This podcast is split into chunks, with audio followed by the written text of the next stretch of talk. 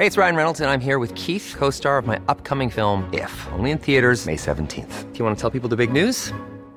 All right, I'll do. Sign up now and you'll get unlimited for $15 a month in six months of Paramount Plus Essential Plan on us. Mintmobile.com slash switch. Upfront payment of $45 equivalent to $15 per month. Unlimited over 40 gigabytes per month. Face lower speeds. Videos at 480p. Active Mint customers by 531.24 get six months of Paramount Plus Essential Plan. Auto renews after six months. Offer ends May 31st, 2024. Separate Paramount Plus registration required. Terms and conditions apply if rated PG. Spring is my favorite time to start a new workout routine. With the weather warming up, it feels easier to get into the rhythm of things. Whether you have 20 minutes or an hour for a Pilates class or outdoor guided walk, Peloton has everything you need to help you get going. Get a head start on summer with Peloton at onepeloton.com.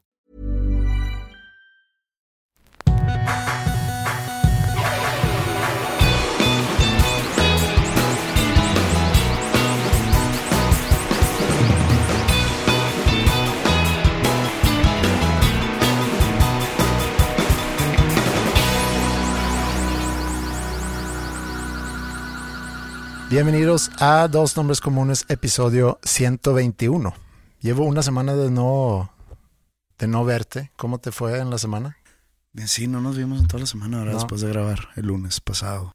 Un poco confusa la foto que subimos en la semana pasada. ¿Por qué confusa? Vi 100 comentarios y es también chistoso cómo funciona lo de los comentarios en redes sociales.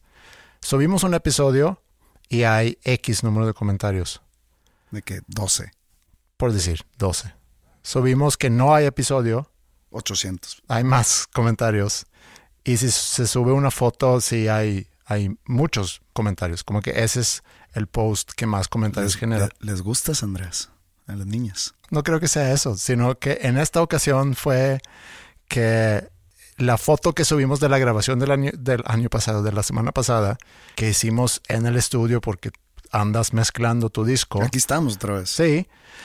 Y mucha gente se sacó de onda que no me había imaginado que se, que se veía así donde ustedes graban. No eh, se ve así donde grabamos normalmente porque estamos haciendo una excepción ahorita por, Por ustedes, nuestros escuchas. para poder sacar episodio eh, la semana pasada y esta semana. Desde el lunes pasado entré a mezclar lo que es mi cuarto disco y aquí estamos, de hecho. Sí. Eh, es un proceso largo, es un proceso tedioso.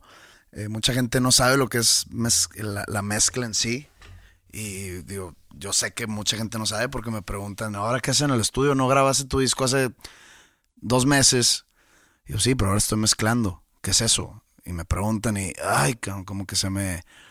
Se me dificulta explicarle a la gente que, que, que no sabe de los términos, pero si alguien me forza a explicarlo, es como el proceso donde se nivela todos los tracks, que son los tracks, todos los canales de la grabación. O sea, Sí. por ejemplo, en un, en un track está el bombo, en otro la tarola, en otro los platillos, en otro el bajo, en otros 10 guitarras, en la voz. Entonces, como que es el rompecabezas que en sí el ingeniero de mezcla, que en este caso Gil, que es mi ingeniero de mezcla de cabecera, hace el, junta el rompecabezas, digamos.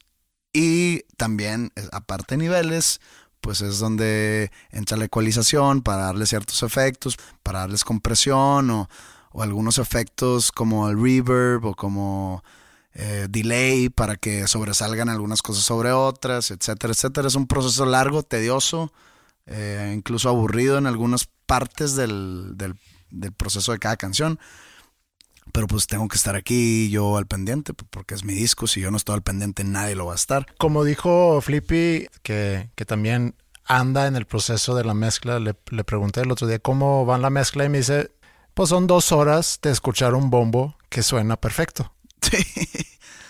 Digo, yo que no soy ingeniero, sé lo que está pasando, pero no sé qué está pasando en la cabeza del ingeniero. Sí. Entonces, él está mueve y mueve hasta que llega un punto perfecto para él. Entonces ya, ya empieza a meterse a los platillos y es otra hora de platillos. Sí. Eso es lo que es la mezcla. Es yo creo que la parte más importante para que un disco suene bien. Sí. Entonces aquí estamos metidos y pues gracias por aceptar venir a grabar aquí. Muy bien. Creo que nunca van a ver ninguna imagen, ni foto, ni video del lugar donde grabamos para mantenerlo un poco misterioso el asunto. Tú no querías tomar foto, yo te obligué a tomar esa foto. Sí, pues es que normalmente grabamos encuerados en la sala de casa de tu suegra, entonces este no, no creo que sea lo más conveniente. Hay gente, chécate esto, hablando de encuerados para hacer alguna actividad específica. Si sabes que hay gente, me, me, me, ha llamado mucho la atención por muchos años. Hay gente que para ir al baño se tiene que encuerar todo. George Costanza hacía eso, ¿no? Sí, George Costanza hacía eso en Seinfeld. Pero pues tú lo yo lo veía en la tele cuando, no sé, yo tenía 15 años cuando veía Seinfeld. Y pues se me hacía chistoso. Yo no lo hago, entonces por eso se me hace chistoso. Pero resulta que hay gente que lo hace seguido y lo hace en momentos donde dices tú, ¿cómo? O sea, me ha tocado en bodas que hay amigos, pues vas en smoking o en tuxedo. Sí. Traes camisa, moño, mancuernillas, traje, eh, a veces traen o faja o tirantes. No, que si van al baño se encueran, todos se quitan todo y se vuelven a vestir. Yo, ¿cómo es posible? No, pues para sentirme cómodo en el, en, y, y, nótese que estoy haciendo movimientos de estiramientos, de que voy al baño, ¡ah! ¡ah! de estar encuerado. Y otra gente dice, pues es por higiene. ¿Así? ¿Ah, de que qué, o sea, cuando tú cagas, haces un literal cagadero donde te cae popó en la camisa o porque como que por higiene, que no, pues para sentir que no mancho nada. Yo voy a dar un consejo que no que no lo he utilizado yo, pero lo escuché y se me hace que puede funcionar. Si tú tienes que hacer una llamada importante, una entrevista por teléfono, y tú estás muy nervioso o nerviosa ante esa llamada, te puedes encuerar. Y tienes una ventaja psicológica sobre la otra persona. En videollamada. No, no, no, no en videollamada, sino en una llamada, porque tú sabes que estás, estás desnudo y la otra persona obviamente no lo sabe porque, porque no te ve pero eso te puede crear una ventaja psicológica y te puede crear cierta seguridad. ¿Te empodera el estar encuerado? ¿Has hablado conmigo estando encuerado, aparte de grabar el podcast? Puede ser. Que si me hayas llamado cuando voy saliendo de la regadera o algo, puede ser que sí. Te puedes estar rascando ahí y yo estoy hablando de cosas serias. Y, y ni cuenta te diste.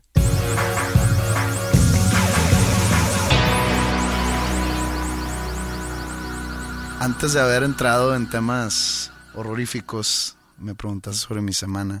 Fue una semana de mucho movimiento.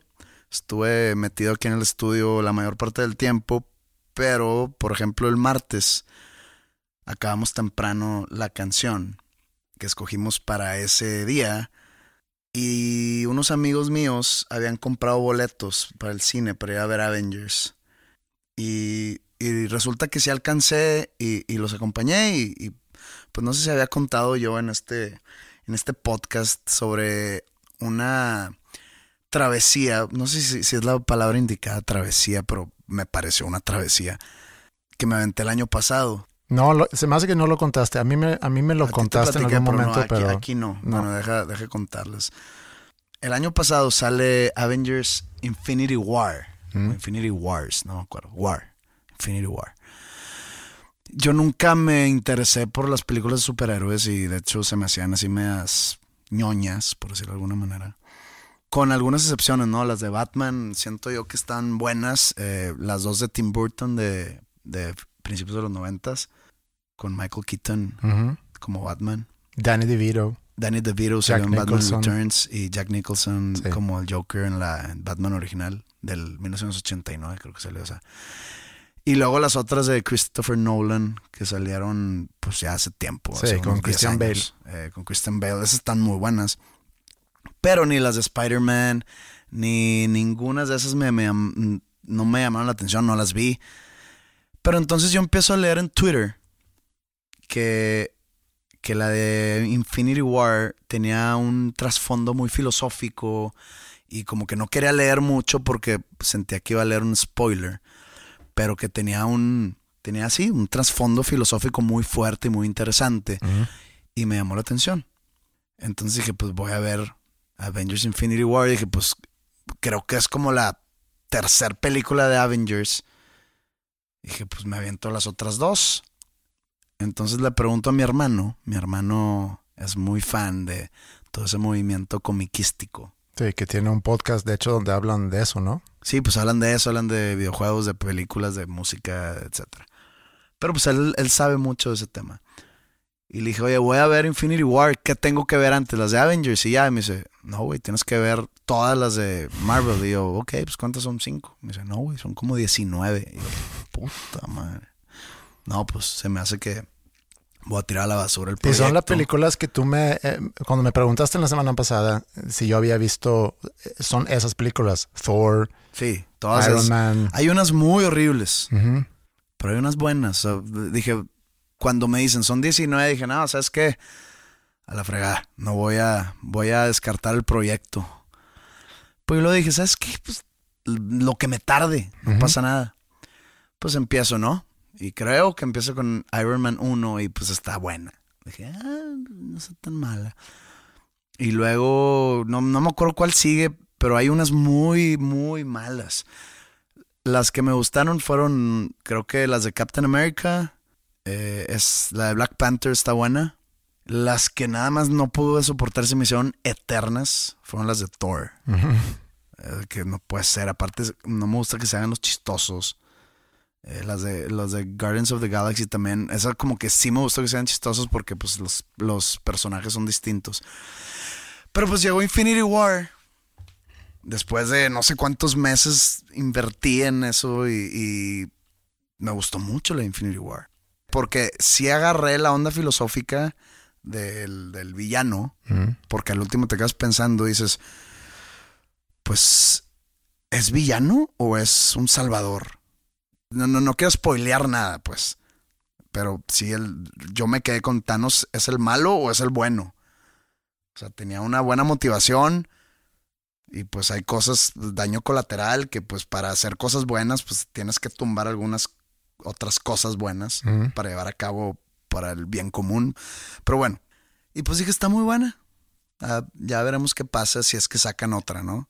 ¿Otra qué? Otra de Avengers. Pues yo creo que sí. No, no, es esta que, que fui a ver el martes. Sí, me refiero a que aunque hayan dicho que la que acaban de sacar es la última, por el dinero que juntó, Ah, no, no, no, no, no creo que paren. No. Porque dicen, no, ya es la última de la saga. No, no, no, no creo que paren. No le sé mucho este tema. O sea, yo te estoy contando mi experiencia. sí. Entonces, ya sale la de Avengers, la nueva, Endgame, y- pues mis amigos compran boleto y me dicen, oye, tú vas a poder, le dije, estoy, estoy a expensas de, de lo que pase con la mezcla, con la canción de ese día. Pero como quiera me, me preparé, y en- a, a qué viene esto de que me preparé, que tenía que ver yo otra, que se llama Captain Marvel. Y dije, ay, no se me antoja nada, pero bueno. Y esa la, la acabé viendo y está malísima. Y pues bueno, voy a ver Avengers Endgame. No me gustó tanto como Infinity War. Está entretenida, o sea, no me aburrió. Dura, dura demasiado. Pero me llamó algo la atención después de ver la película. Y pues viendo Twitter, me entero que hubo gente que se ofendió por un, por un elemento de la película. O sea, estamos en la época donde todo el mundo se ofende por todo. Y voy a decir por qué, y no es un spoiler, es nada más algo, no que pasa, no es algo que sucede tampoco, es nada más un, una característica de un personaje en toda la película. Thor es un personaje, por lo que yo vi en las series, representa un dios de la mitología nórdica. Yo creo que tú sabes más de- del personaje real de Thor. O no, no es un personaje, sino es un, como un dios. Sí. El dios del trueno. Iba por el cielo con su con su eh. Martillo. martillo Pero y pues tu gente sí cree en él, ¿no? Odín y Thor. pues los vikingos. o sí. es como aquí creer en, en Quetzalcoatl. Ajá, sí, sí, que es, es- es lo mismo. Sí. O sea, es lo equivalente. Bueno, Ha de ser. Aunque no sé que sea eso, lo que acabas de la decir, pero serpiente emplumada. sí, es por ahí. Bueno, el caso es que este, este personaje y este actor, creo que el personaje en sí y por la que, pues no sé, muchas chance, muchas mujeres se atraían a, a ver estas películas es porque el, el actor o el personaje en sí, pues está mamado y pues es Carela o Carita o como quieras llamar, Guapo. guapo. Y pues en esta película, porque sucede, el, el grueso de la película sucede cinco años después de lo que pasa en Infinity War. Thor no lo encuentran, está desaparecido. Y cuando lo encuentran, el vato se cuenta que, que dejó todo ya, su, su papel de Dios y de líder de su gente, como que lo tira toda la basura y se dedica a chupar, Ajá. a tragar y a jugar Videojuegos. Entonces lo van a buscar y lo encuentran pues sin, sin camisa el güey. En vez de estar mamey, está gordísimo. O sea, gordo para los estándares de Thor. Entonces trae la panza colgada. Todo el paquete de ser un, un gordo huevón. Y toda la película sale así. Eso es lo que me llamó la atención. O sea, no regresó a estar en forma, nomás que ya usaba ropa holgada y pues no, en un momento ya no, no, no enseñan la panza. Pero obviamente fue un, fue un disfraz de gordo que le pusieron al actor. Y pues resulta que la comunidad gorda del mundo, Mm. Existe tal como. no sé, al parecer sí, Se organizan. se ofendieron Mm. y empezaron a recriminarle a Marvel el en inglés le dicen fat shaming, que es como un tipo de bullying a los gordos. Sí, avergonzar. a Sí, los- avergonzar a los gordos. Y dije, esto parece un- un- una noticia de The Onion. que es The Onion, Un periódico, un. Sí. de parodia. De parodia, donde sacan no- noticias falsas, divertidas, de chistes, sí. Pero pues no era, Era de verdad. era de verdad. O sea, hubo, hubo un movimiento gordo en contra de Avengers Endgame. Y caemos al mismo tema de siempre. De que ahorita la gente está muy sensible a cualquier cosita. ¿Cómo, cómo, cómo diablos un gordo se va a ofender porque ponen a Thor gordo? Pero yo creo que se ha vuelto un deporte también. El, eh, hay mucha gente, siento yo, que busca ser ofendida. Y aunque, aunque su sentimiento verdadero no es ofendido el- o el ser ofendido, buscan pretextos para hacer ruido sobre algo que pudiera haberlos ofendido. Entonces, Pero, ok, y haciendo un paréntesis porque quiero llevar esto a un lado en específico. ok. Este, ayer me enteré, ayer eh, regresé de, de unos shows. Y en el aeropuerto, ¿Cómo te fueron los shows? muy bien, ¿Sí? muy bien. El de, el de Guadalajara fue en el Teatro Diana, eh, donde he tocado ya dos veces antes. Y el de León fue en un lugar, pues como de, de- de shows, no, no como el Teatro Diana, sino más, digamos, más un lugar para conciertos, pero más chico. Y había demasiada gente y sudé lo que no he sudado en todo el- este primer semestre del año. Mucho calor. Yo fui a dos conciertos, de hecho, yo, bueno, a diferencia de ti, no, no toqué, pero sí asistí a dos conciertos. Tocó Maya en, dos conciertos. Y el viernes fuimos al Salón Morelos, que está en el, en el barrio antiguo. Nada más como paréntesis rápido. Fuimos a- al evento y era de todas las edades, entonces vino Mila, la hermana menor de Maya, con nosotros y una prima de Maya y Mila también vino con nosotros. Bueno, llegamos, eh, estaba ahí Flippy también, yo me quedé platicando con Flippy, Ingrid se fue con Mila y con la prima y viendo el show, esperando que empezara el show. No, no sé en qué momento sucede lo que te voy a platicar, que me- de repente viene Ingrid conmigo y me dice, me vinieron a tirar la onda. O sea, que alguien te, te sonrió o, o- o qué fue, ¿no? Vino una persona, una mujer en este caso, que, que, que agrega un pequeño twist o valor. Se a- te hizo gracioso. no gracioso, pero Se te hace un chiste el, el lesbianismo. no, no. Se va, que- se va a ofender la comunidad LGTB. Bueno, está bien. Si quieren ofenderse, que se ofendan, pero, pero yo no estoy buscando ofender a nadie aquí. Lo que se me hizo divertido es que vino y le dio un papel a Ingrid. Y le dijo, vos te vi y se me, se me haces guapa y, y aquí está mi teléfono, por si luego me quieres llamar y, y si quieres hacer algo. Y ahí, por ejemplo, ella se sintió halagada o se sintió acosada o se sintió incómoda o No, se ay, le dio risa a Ingrid porque le, le contesta que no sé si le dijo gracias o no sé qué le haya, pero dijo, estoy casada, de hecho estoy aquí con mi hija. Y, y ya, y no pasó mayores. Y luego le digo, "Oh, ¿qué edad tenía? No, pues 30 y algo. Yo, pues muy bien. Bien. Bien. Tienes futuro en, Sí. en, esta, en este gremio. Ajá. Y, y le dije, pues qué gran piropo. A mí jamás me ha pasado algo así. Tampoco estoy diciendo que, que raro, que nunca me ha pasado, pero Ingrid no sale mucho. Digo, tú y yo hemos salido a conciertos y, y de repente viene Ingrid, pero más frecuentemente no viene. Y nada más se asoma y Estoy orgulloso de ella. Sí, a ella también le dije, pues es un gran piropo, qué padre. ¿A ti te han tirado la onda vatos?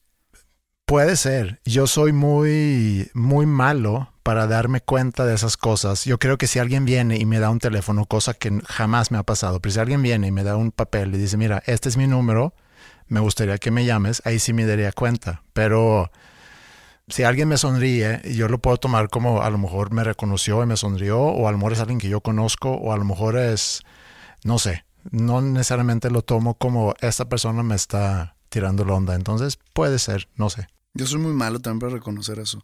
No, para ti ha de ser más difícil aún, porque mucha gente te reconoce. Pero si alguien me está tirando onda, yo batallo mucho en darme cuenta. Mm. Y más si fuera un vato. Si fuera un vato tirándome onda, dije, ah, pues este güey, no sé, le caigo bien o quiere platicar. O, y chance me está tirando el pedo, yo ni en cuenta, no sé, no sé. Pero pues muy bien. Bien, Ingrid. Sí, Te fue fiel. sí, no me dejó. No te dejó. Que hubiera sido la sorpresa de mi vida, se me hace. Si se me si Se hizo homosexual. se hubiera ido con, La con esta empujaste chica. a, a ser homosexual. Eh, Eso es como que un fracaso para ti. eso sería un gran fracaso. O sea, para alejarse de ti se tuvo que cambiar de bando. Sí. O sea, tan pinche estás. Digo, eh, hipotéticamente hablando. Sí, pero digo, a lo mejor Y no, hay no, no, quienes- no, no- no porque el otro lado sea pinche, Mm, pero pues para alejar de ti y decir, ¿sabes qué, güey? Me voy a cambiar de equipo porque pues no aguanta este güey. no quiero nada que ver con, con hombres ya. Ujú, o sea, la, la- harté. las quiaste de los Sí. hombres. Otra cosa que me di cuenta el, el- el fin de semana, o más bien ayer. Ah, pues sí, te estaba diciendo ayer que- que estaba en el aeropuerto para regresar a Monterrey. Estaba con Germán, el guitarrista de mi banda. Y me dice, ¿supiste lo de lo de J Balvin? ¿Es Balvin? Sí, ¿verdad? O Balbi. No sé. Eh, Balvin, se me hace. Balvin, el, el reggaetonero mundialmente famoso y reconocido. Y yo no, no supe qué, qué pasó. No, no me- normalmente no me entero de, Tú no andas al pendiente de- de, de J Balvin. noticias de, de- reggaetón. Mm. Me dice, no, no es noticia del reggaetón, es algo que sucedió, que, que- que la gente se le está yendo de baño. Yo, ¿qué hizo el güey? Pues resulta que Justin Bieber subió a su Instagram una foto de... No, no sé si era una foto de o, un- o la foto del, del álbum nuevo de, pero algo que tenía que ver con Chris Brown. ¿Quién es Chris Brown? Es un... Creo que, bueno, creo que es más bailarín que rapero o que cantante, ¿no? Es un güey que andaba con Rihanna. A Rihanna sí la conocemos todos. Y se hizo muy infame este señor por golpear a Rihanna Sí. y la dejó muy golpeada y, y, pues no ayuda tampoco una foto que, que se hizo viral de Rihanna golpeada, entonces pues fue muy recriminado el vato, fue muy odiado y no sé si esté haciendo su comeback, no, no tengo la información porque tampoco sigo ese tipo de artistas. Y cuando digo tipo de artistas no hablo de abusadores ni golpeadores, sino ese tipo de género Ok. digamos que sube una foto del álbum nuevo de, de este güey, ¿no? Justin Bieber. Y J Balvin, no sé si sea amigo de cualquiera de esos dos, en los comentarios de la foto sube el emoji ese que sale como que el, el 100, el Ujú. 100 rojo. Y se le hizo un desmadre al vato. A él, pero a él. y a por- Justin Bieber. Porque ese, no supe si a Justin Bieber, porque todo, toda la noticia o todo el chisme circulaba alrededor de J Balvin. Ok. que mucha, mucha gente se ofendió porque ese, ese emoji o ese comentario que hizo eh, manda un mensaje de que apoya a los golpeadores de mujeres y que la madre y que no sé qué. El vato primero dio una explicación en Twitter de que, que a mí me guste la música o el talento o que yo reconozca el talento de un artista no quiere decir que yo apoye la violencia de las mujeres yo sé despegar la el artista de su, de su arte y que no se metan conmigo y que no me estén molestando. Y luego de- después volvió a explicar y ya como que la tercera se dio por vencida y, y- dio una disculpa como que muy irónica, como que está bueno, hombre, ya, perdón, ya, contentos, algo así. O sea, leí los tweets, no, no, no, no los tengo aquí enfrente y la Sí. neta tengo mi celular allá dentro del estudio y algo así, pero que se le hizo un desmadre, un desmadre. Entonces yo digo, a ver, esa gente ofendida, ¿por qué se sintió ofendida? Eh, otra vez, es deporte que gente Sí, es anda buscando. como Sí. buscar algo en que... No, digo, sí puedo entender, porque sí fue un caso sonado y sobre todo por, como dices, la foto que estaba circulando de Rihanna. Y pobre Rihanna, que cada vez que sale este güey en, en, en algo, como que empieza a circular otra Sí, vez sí, sí, es esa una foto. hueva. Yo creo que tiene una personalidad fuerte y no creo que le afecte cada vez que se... Digo, es una, es una foto muy fuerte y fue un, un, digamos, una experiencia yo creo que muy, muy fea. Sí. Pero por lo que sé de ella, tiene una personalidad fuerte y probablemente ya haya superado eso. Pero si lo vamos a llevar a un nivel más, más macro, porque ni Chris Brown es el primer hombre que, artista, seguramente, que golpea a una mujer y lamentablemente tampoco es el último. Así como en la historia hay muchos personajes que seguimos consumiendo su arte sin realmente saber cómo eran como esposos, cómo eran como padres, cómo eran en la comunidad, cómo trataban a las mujeres, etcétera, etcétera, etcétera. Y yo creo que si fuéramos a investigar, pudiéramos encontrar muchas cosas sobre personas que, que estamos poniendo en un pedestal, se dice, ¿no? Pedestal muy, muy alto, que pudieran caer fácilmente ¿Cómo recupera esa gente su carrera? hay gente que milagrosamente lo hace con bastante más facilidad que, que otras personas. Digo, a lo mejor hay cosas de las cuales no, no puedes regresar. Depende cómo fue el trato y no es, en, otra vez lo platicamos hace pocas semanas, no es tanto lo que sucede en el sistema judicial contigo, sino cómo es el trato en redes contigo y en los medios. Porque si estás bajo la lupa durante una semana o dos semanas y estás siendo atacado, atacado, atacado por algo que en sí es grave y, sin comparaciones, pero tú fuiste atacado por una pendejada. Pero si estás siendo atacado por algo que realmente es grave, donde podemos todos decir, pues sí, Lo mío fue hace tres años y sigo cargando con eso. sí, Y, y tú dijiste, digo, ah, no quiero minimizar si le causé algún tipo de dolor o malestar no, a alguien. Pero comparación, comparando, pues es una pendejada. sí. Digo, y, y- mi, mi comentario inicial no fue teniéndome a mí en mente. No, no, no, yo sé que no. Cómo hay gente o cómo hay artistas que sobreviven ese tipo de cosas. Hay muchos ejemplos, la verdad. No quiero mencionar a nadie más porque tampoco estamos aquí para pisar callos. Pero me llama mucho la atención eso. Me Sí. llama mucho la atención cómo hay algunos artistas que sobreviven cosas que hacen muy pesadas. Y pues bueno. ¿Tú crees que J Balvin hizo mal? O sea, ¿crees que, que hizo algo ofensivo? ¿Le fue igual a Justin Bieber? No, no, no estoy enterado por subir una foto de o, una publicación que tiene que ver con, con apoyar a Chris Brown en su nueva, no sé si en su nueva, nueva producción o en su nueva etapa o simplemente le gustó un video, no sé si sea su amigo, no, no tengo idea. Bueno, hipotéticamente, supón que un muy amigo tuyo, artista, pasa por lo mismo que pasó a Chris Brown. Es acusado por haber golpeado a su novia, a su esposa, y, y yo no sé si Chris Brown salió diciendo, sí, es cierto, se me fue la mano, o no sé, tengo problemas, ya lo estoy atendiendo. Se me fue la mano. O sea, Bueno. de haber pegado más, más leve. Se me fue la, no sé cómo decirlo, o sea, la perdí. perdí el control sobre mí mismo, mejor dicho, sí, no que se me, bueno, lo puedo quitar, lo puedo dejar, pero pero que suceda eso con alguien que tú conoces, que es amigo tuyo, que es artista, pasan los años, saca un disco, Ok. Un amigo mío que es artista golpea a su mujer ujú, salvajemente. ujú, hablaría con él, le diría, oye, güey, te mamaste, qué pedo. Necesitas ayuda de ese tipo.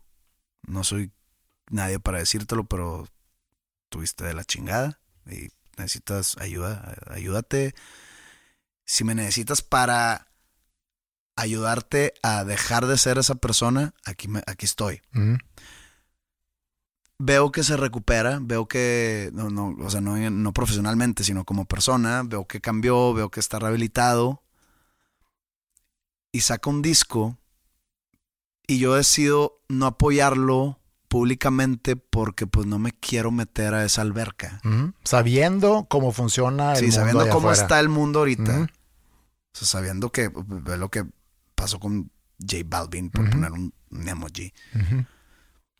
Yo le diría, viejo, pues no, no, no, lo, no lo voy a hacer porque pues no voy a dejar tampoco que tu error, que estás tratando de enmendarlo, porque si es que, si es que estoy notando que estás tratando, también se lleve a alguien más de encuentro que sería a mí. Entonces, pues, chido, que te da bien. Aquí, aquí estoy. para lo personal, aquí me tienes. Eso, eso haría yo. Pues ahí lo respondiste. Entonces, lo que hizo J Balvin fue un acto desmedido. No, no, no, pero esto, esto soy yo. Cada quien tiene una reacción distinta. O sea, probablemente alguien diga, no, hombre, yo te apoyo, yo voy a ser tu vocero y, y pues alguien más. Y, y- y menos, eh, o sea, hablando de, de- del caso hipotético donde fuera yo el amigo del, abusador, pues yo sé que también hay medios que están esperando que yo haga algo malo para hacer nota. Entonces digo, a ver, peor, güey. Probablemente J Balvin tiene a los medios comiendo de su mano. Entonces, pues cualquier cosa que yo haga va a ser algo bueno. Sí. Entonces, probablemente si yo pongo un 100 de ahí, van a decir, ah, el, el- el buen pedo que apoya a su amigo y pues gran persona J Balvin. Ya sabes cómo es de doble moral la gente. Eh, gran persona que, que apoya a su amigo, pero pues se fue al revés. En cambio, si yo fuera él y yo pongo eso a huevo, la gente se iría todo mundo, nadie me daría el beneficio de la duda. Por eso decido no meterme a esa alberca.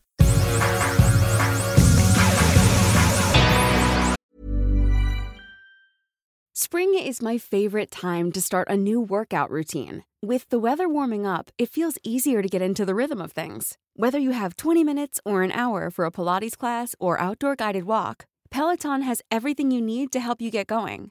Get a head start on summer with Peloton at onepeloton.com. Hey, folks, I'm Mark Marin from the WTF Podcast, and this episode is brought to you by Kleenex Ultra Soft Tissues, your ally to help tackle your allergy symptoms this season. I love the change of seasons, but nobody loves pollen and all those other things floating in the air that make you sneeze during this nice weather. Kleenex Ultra Soft Tissues are hypoallergenic and allergist approved, so fight back against watery eyes and runny noses without worrying about irritating your skin. For this allergy season, grab Kleenex and face allergies head on.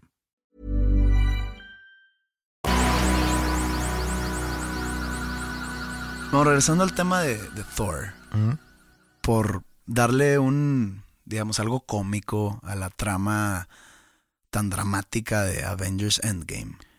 Siempre están los típicos chistecitos para calmar la tensión o calmar, no sé, el, el drama. Entonces siento que el- el- lo que hicieron con el personaje de Thor, que aparte en, toda, en todas esas películas, hubo- tuvo un par de películas que, que más de aventura o más de superhéroes era como que de comedia, que a mí no me dio risa. Entonces, pues aprovecharon, yo creo, los, los, los escritores para darle ese, ese twist cómico al personaje y lo hicieron gordo. Sin, estoy seguro que fue sin afán de ofender a nadie. Pero pues como hay ofensa y como hay muchos estudios que, que tratan de evitar ese tipo de, pues, de mala fama o, o de sucesos, veo que desde hace unos años para acá, por ejemplo, hay películas o series, y te voy a dar un ejemplo en específico, que se toman muy a pecho el tema de la inclusión Ujú. y más hablando sobre lo racial, incluso ya también en- caen en lo, en, en lo de preferencia sexual, que yo no tengo ningún problema con ello, pero se nota a leguas que lo forzan. Ujú. Por ejemplo, The Walking Dead, que si tú ves, digo, es una serie que lleva, lleva muchas temporadas, creo que van ocho o nueve, A mí me gusta la serie, mucha gente la fue perdiendo en el camino. Pero desde el principio estuvo el blanco, el latino, el negro, el asiático. Y así hay películas. De repente ya tú ves, no sé, Goonies. Esa película vieja. Película vieja, o sea, vete al pasado. Pues eran puros niños blancos. Y, y- y no estoy diciendo que estaba mejor, nada más que antes, cuando no había ese tipo de... Stand by Me. Digo, Stand By Me es- se desprende de una fuente literaria que es, es una historia que se llama The Body de Stephen King. Y pues así está escrito. También, hablando de Stephen King, se adaptó hace un par de años un- un- la película de una, de, de un- una serie de libros de lo, de lo más popular que ha sacado Stephen King, pero más popular dentro de sus fans de Hueso Colorado, que se llama Dark, The Dark Tower o la Ujú. serie Dark Tower. Y está el personaje principal, que se llama Roland. Así sí te lo cuento por encimita, y que no, pues es un vaquero que pues es blanco, pues chance, tú dices, pues X si es blanco o no.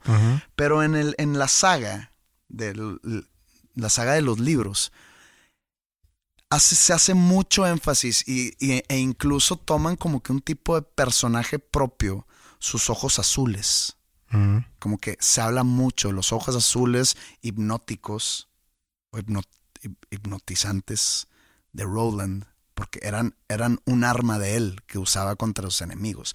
Pero se hacía énfasis en los ojos azules de Roland. Y pues así es el libro. Pero sale la película y castearon como Roland a un actor. Es inglés, pero es de, de raza negra, que se llama Idris Elba. Ah, sí, muy buen actor. Es muy buen actor y, y este... pues, Pero no tiene ojos no azules. tiene ojos azules. Se hizo todo un desmadre en la comunidad de fans de Stephen King. Obviamente hubo algunos que, que estaban inconformes por, por racistas o por, no sé, otros eh, inconformes porque no siguieron. Sí, pero a ver, pausa ahí. Porque sí puede ser que alguien estaba inconforme por racista, que creo que es una gran, gran, gran minoría. O sea, que casi nadie. Acuérdate que, que a veces el racista no hace, no, no hace público su racismo. No, y Es más, yo creo que la mayoría de las veces. es parte del mismo deporte en interpretar un comentario así como racismo.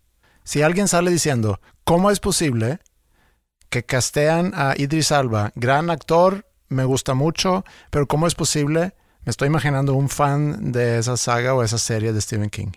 Ese personaje que obviamente es, es un vaquero, es un blanco y donde sus ojos azules, yo no he leído el libro, pero estoy tomando aquí tu palabra, eh, donde en esos libros sus ojos azules juegan un papel importante. ¿Cuál es la necesidad de cambiar eso? O sea, O por ejemplo... De, de castear a un, un- Ajá, pero si yo reclamo eso, es muy fácil que a mí me digan, ah, racista. Sí, no, hubo gente que dijo, yo no tengo nada en contra de Idris Elba ni de la raza negra. Nomás, ¿por qué te ríes? No, no. ¿Soy no, feo no, o qué? No se oye que alguien. Ajá, Pues no, es que, es que si eso. no es, si no es afroamericano porque es inglés, No, no, no, ¿cómo eso. le dices? ¿Afro-británico? Sí, no, no por eso, sino que alguien tenga que salir y decir, yo, no tengo nada en contra de Idris Alba ni sus hermanos Sí, africanos. pues es que, digo, hubo gente que sí. A mí, cuando yo me enteré, Mm. a mí me dio igual. La película es un asco, como quiera. Eh, Pero a mí, a mí me dio igual. ¿Y termina siendo Idris Alba el actor? Sí, O sea, no hubo Idris Elba cambios. y, y su contraparte es Matthew McConaughey. Ok, Porque tienes el güero, sí. entonces necesitas el negro. A mí, la verdad, me dio igual. De cuando lo anunciaron, yo sí, yo sí estaba emocionado por la película. La película es una porquería, pero yo sí estaba emocionado. Eh, me dio igual la noticia de Roland de raza negra. No, no, me vale madre. Pero hubo gente muy inconforme, muy cabrón. Y, y me, llamó, me llamó mucho la atención de qué chingados. Bueno, eh, pero ¿quién es el sensible entonces? El sensible es el, el fan de Stephen King que reclama que ese personaje lo hicieron afroamericano o el sensible es el que critica a quien está inconforme. Yo no estoy criticando, yo te estoy contando lo que sucedió. No, no, yo no estoy, o sea, te estoy preguntando Está- a ti. yo creo que el, el- el- el ofendido aquí no debe ser nadie, Mm, porque Roland no existe Y el fan del libro es simplemente un mero fan de un libro. No, no, no es nada ofensivo para ese lector. Pero bueno, entonces, la motivación del estudio que hizo The Dark Tower, la película, ¿cuál fue? Nunca dijeron. Yo quiero pensar que es porque Idris Elba llenaba actoramente hablando lo que necesitaban. Eh, poniendo ejemplos de las películas viejas. Karate Kid. ¿Tú viste Karate Kid? Ok. Es un niño blanco ujú. con un tipo de descendencia o ascendencia italiana, Sí. pero blanco al final del día y, y, pues en ese entonces era un galán. Ujú, Eh, Ralph Macchio se llama el, el actor. Sí. Y pues tenía su maestro de karate, Mr. Miyagi, que pues es asiático, japonés. Ujú. Pero ves a todos los niños del Cobra Kai, a todos los morrillos, y todos son güeros. Todos. No, había un negro. No, no, en, en Karate Kid, Mm, de, de los principales no, chance de, de- de background, chance de fondo, ok. de extra. Mm, De los principales, hasta los coaches, todos eran blancos, güeros incluso. Pero sale la serie Cobra Kai, y otra vez, no me molesta nada más para darte a entender lo que, lo que sucede hoy en día. Cobra Kai es la continuación de Karate Kid 30 años después, lo que Ujú. pasó con los personajes de esos dos bandos de, de Miyagi-Do contra los Cobra Kai. Y pues Johnny, que es el principal de, de los malos, del Cobra Kai, siendo un bueno para nada ya a sus cuarenta y tantos años y borracho y eh, su esposa y su hijo no lo quieren, entonces él abre otra vez el, el- el dojo Cobra Kai y ahora todos sus alumnos y hay de todo. Ya está el, el el principal, es latino, está, ya hay mujeres, Ujú. eh, karatecas que pelean con hombres. Está la chava negrita, está el negrito, está el latino, está el güero, está el asiático. Entonces ya hay todo. Eh, eh, a, a esto va mi tema. Sí, pero ¿no crees tú que es una señal de los tiempos? Puede ser. Yo, yo lo que quiero saber es la motivación detrás. Quieren, eh, eh, hay una de dos, o quieren evitar ofensas Mm. o ataques de ofendidos, Sí.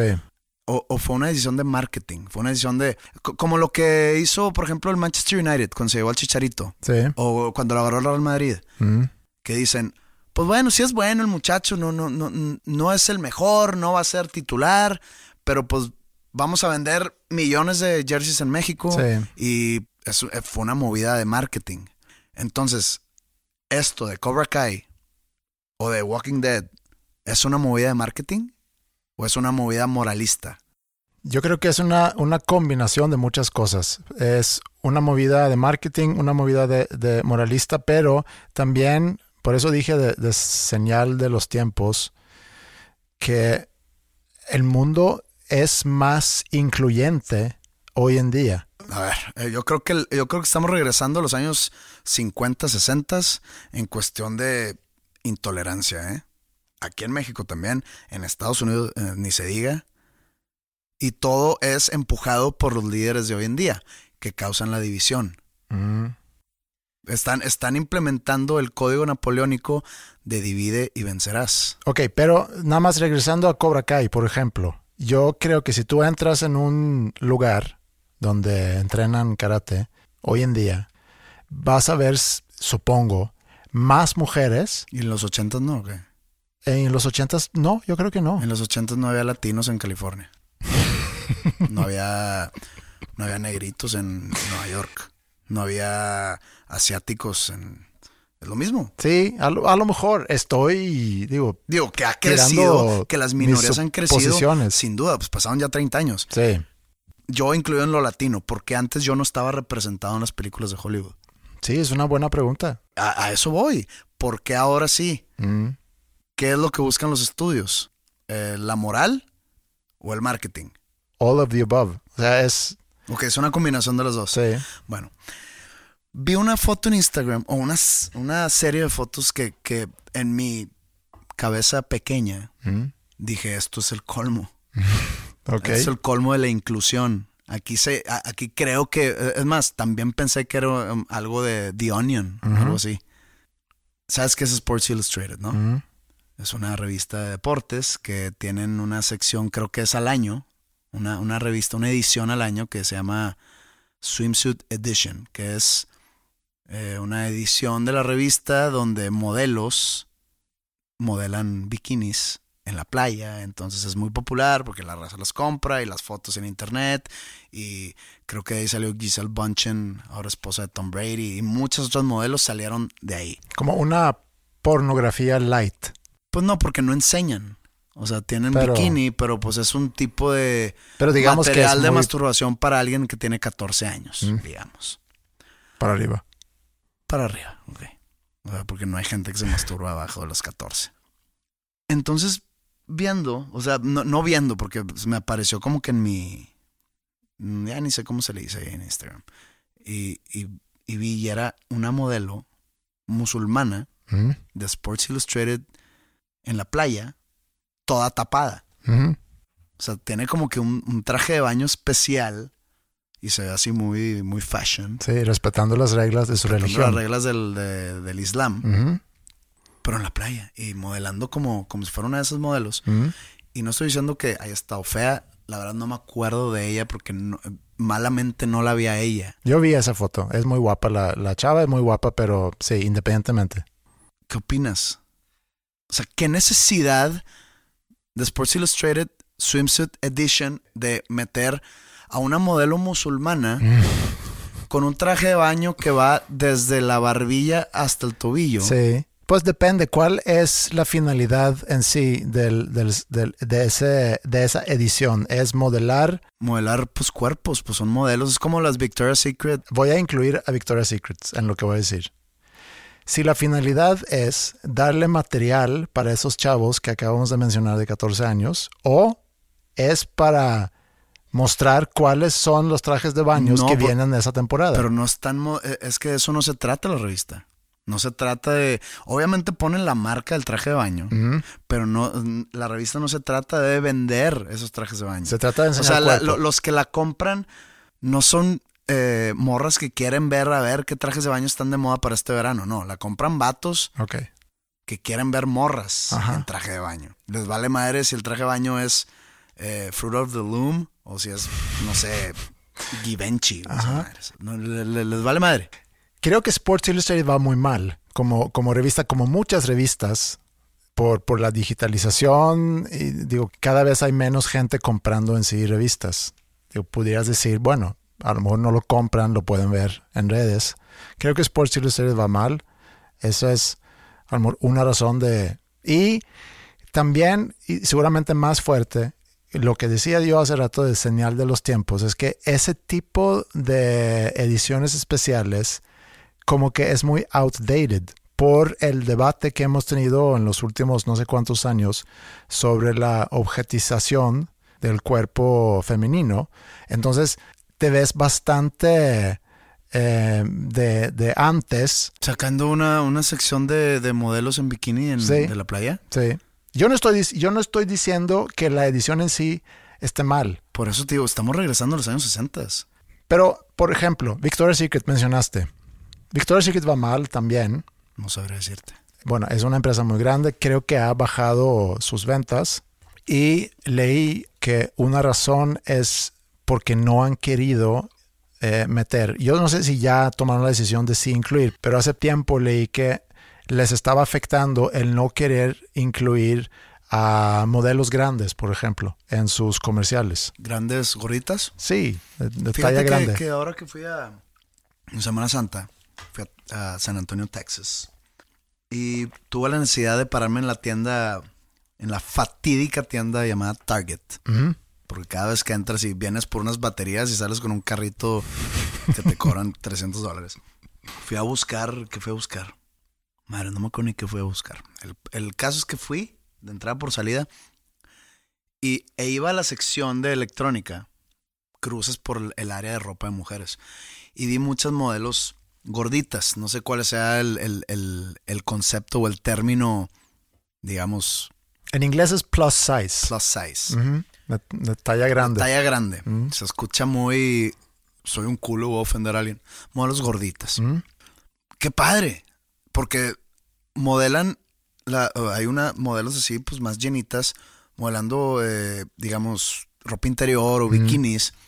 Entonces, pues digo, hay, hay chavas gorditas que probablemente se sientan como que, pues sí, pero pues para mí, ¿qué onda? O, o se sientan Que es la gran mayoría que no también. son par- que, que se sienten no parte de la moda, porque pues oye, imagínate una, pues yo también uso ropa y pues nada más. Es más, me ha pasado hasta con, porque hay un chiste, no es un chiste, pero me pasó con un- una persona de mi staff en Los Ángeles, como que querían ir a, tenemos un día libre, queremos ir a comprar ropa, gente quería comprar ropa y pues los acompañé.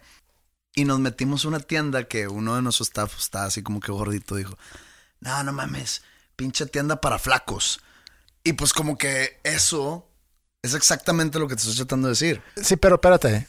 El, en el caso de Victoria's Secret, por ejemplo, y tú ves las modelos que salen en sus comerciales, que representan un 5% de las mujeres que se ven así, un 1%, No, yo creo que más. Solo que ahí están, creo yo, sobreproducidas y sobre, sobre trabajadas. pero talla 0, talla 1, talla 2, o no sé cómo se llaman las tallas. Es muy, es bajo. Sí, pero, al 5%. pero no es muy, o sea, no es un cuerpo común y corriente. Entonces, lo haces obviamente porque se supone que así se ve más atractivo el producto.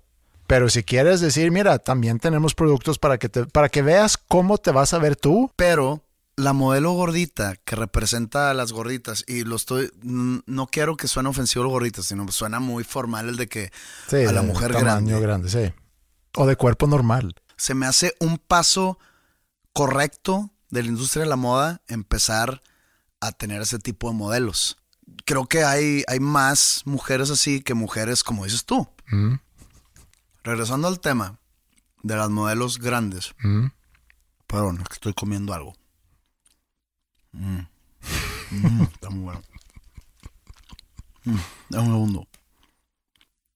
¿Cuándo vamos a tener nosotros los hombres en las fotos de los modelos que salen mamados y mm, que salen así en calzones? Un panzón peludo así con unos boxers, como si fuera un domingo listo para NFL todo el día comiendo alitas.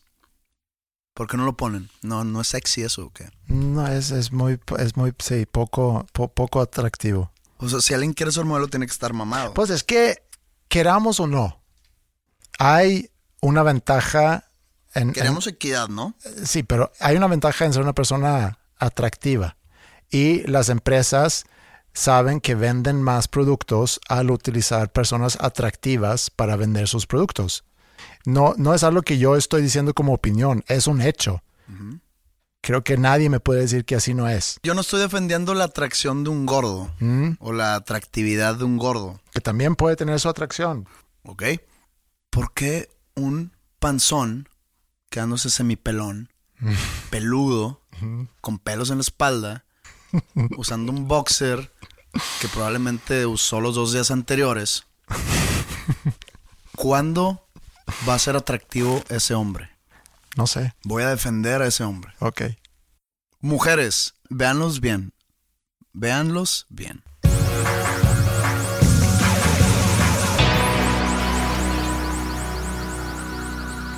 Bueno, fue otro episodio más grabado aquí en el estudio. Yo espero que en la próxima semana nos regresemos a la normalidad con ropa más ligera, cómoda. Me quedé pensando ahorita en, en lo que estabas platicando de la inclusión y mantengo mi idea que creo que es parte de una modernización. Sports Illustrated seguramente entiende que esa edición hoy en día ya no es lo que era antes. Pero eso te consta.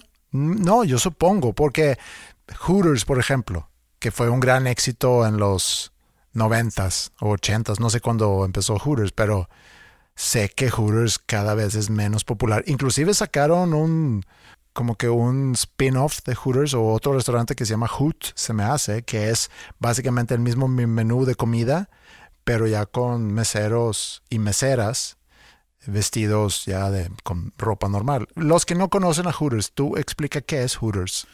Hooters es un restaurante, digamos que de- cumple con los requisitos de un sports bar, o sea, para ir a ver juegos o de, po- o de ya sea fútbol o NFL o etcétera, etcétera. Pero tiene el twist de que las meseras son chavas normalmente guapas y voluptuosas y que te atienden en, pues en digamos, en unos chorcitos, no sé, camisas así como con ombliguera, etcétera. Hooters, ¿qué, qué es? es? Hooters es... Creo que es como chichis. No estoy 100% seguro. Creo que sí. Entonces, es un concepto que... Hay otro restaurante, creo que se llama Bikinis, en Estados Unidos también, que trae el mismo giro. En el caso de Hooters, porque desconozco el caso de Bikini, pero creo que son conceptos que ya son de otra época. Y, yo creo que esa foto que sacas por si pues es una respuesta a eso. Tiene, tiene su clientela muy arraigada. O sea, no creo que sea cuestión de época. Porque tampoco van las meseras a sentársele a los vatos o a hacer. O no, no están ofreciendo ningún tipo de servicio aparte de la comida. No, no. Es un atractivo visual. Es un atractivo visual. Porque creo que, que, que Hooters es, entre comillas, un restaurante familiar. O sea, entran niños. Sí. Sí, es un concepto medio raro. Sí está raro, pero no creo que esté obsoleto, que se, no, no sobreviva la época. Ahorita que platicamos sobre, no sé cuándo salió eh, Karate Kid. Como en el 85, por ahí. Otra película que salió, bueno, salió en el 90, se me hace, es, es Pretty Woman. ¿Tú te acuerdas de Pretty Woman? Claro. Un hombre de negocio con mucho dinero conoce a una prostituta Julia Roberts y Julia Richard Roberts Gere. y Richard Gere. Bueno, la película que dispara a Julia Roberts, que creo que en aquel entonces tenía 20 o 21 años cuando se hace esa película, y dispara su carrera y, y se hace pues de las actrices grandes en Hollywood. Pero esa historia hoy en día veo muy difícil que se pudiera realizar y que se pudiera tener ese mismo impacto que tuvo hace 30 años. ¿Por?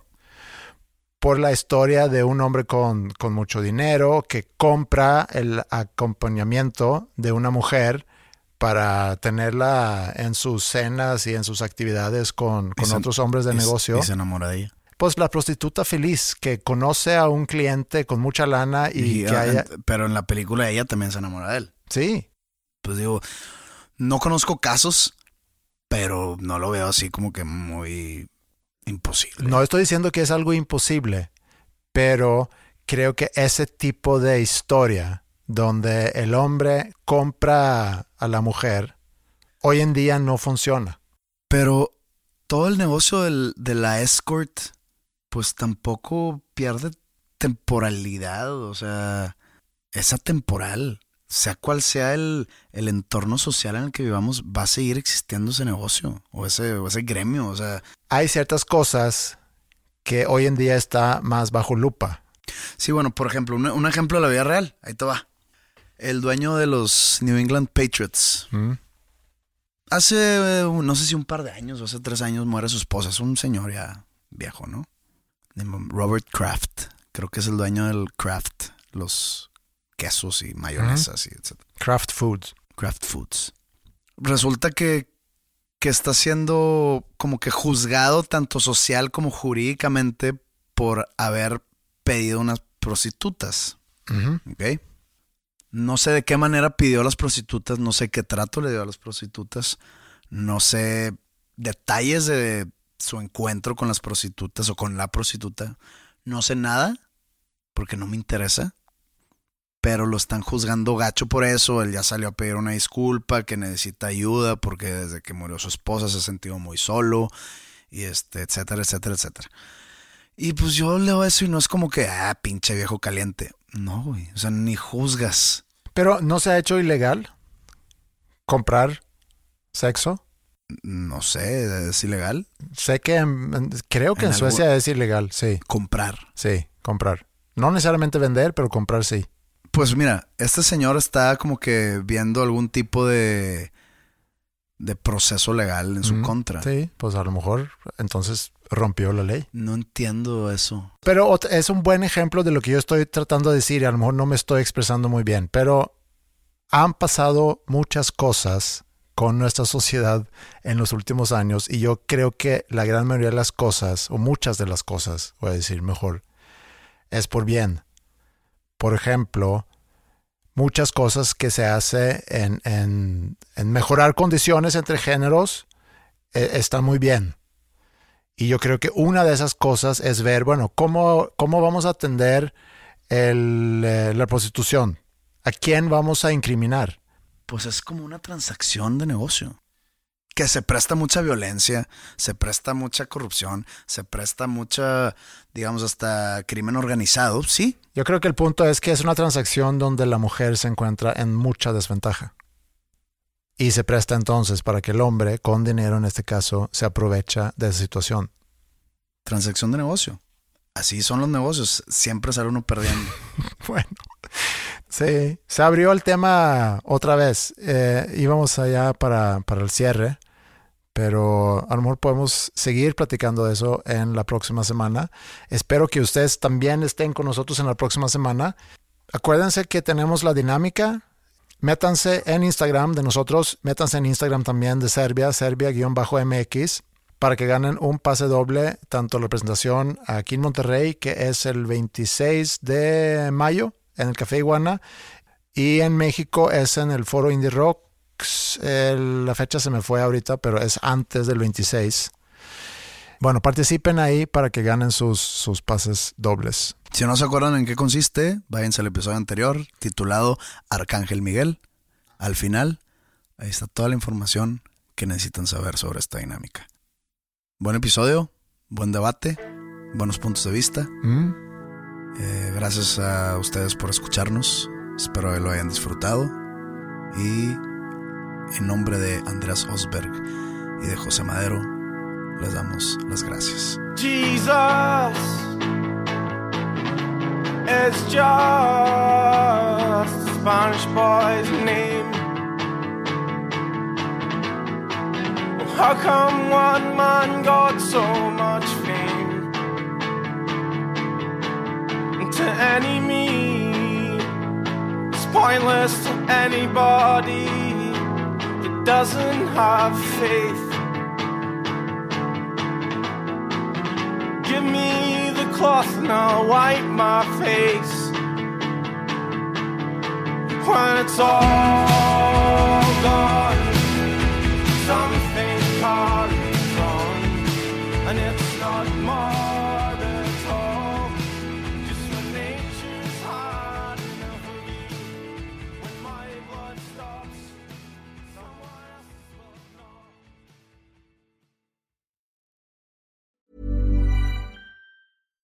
If you're looking for plump lips that last, you need to know about Juvederm lip fillers. With Juvederm Volbella XC and Juvederm Ultra XC, your lip look, whether it's subtle or bold, can last up to one full year with optimal treatment and no additional maintenance. Find a licensed specialist and see if it's right for you at juvederm.com today. That's J U V E D E R M.com. Add fullness to lips in adults over 21 with Juvederm Volbella XC or Juvederm Ultra XC. Do not use if you have severe allergies or a history of severe allergic reactions, or if you're allergic to lidocaine or the proteins used in Juvederm. Tell your doctor if you have a history of scarring or taking medicines that decrease the body's immune response or that can prolong bleeding. Common side effects include injection site redness, swelling, pain, tenderness, firmness, lumps, bumps, bruising, discoloration, or itching. As with all fillers, there's a rare risk of unintentional injection into a blood vessel, which can cause vision abnormalities,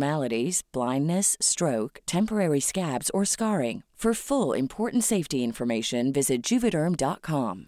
Hey, folks, I'm Mark Marin from the WTF Podcast, and this episode is brought to you by Kleenex Ultra Soft Tissues, your ally to help tackle your allergy symptoms this season. I love the change of seasons, but nobody loves pollen and all those other things floating in the air that make you sneeze during this nice weather. Kleenex Ultra Soft Tissues are hypoallergenic and allergist approved, so fight back against watery eyes and runny noses without worrying about irritating your skin. For this allergy season, grab Kleenex and face allergies head on.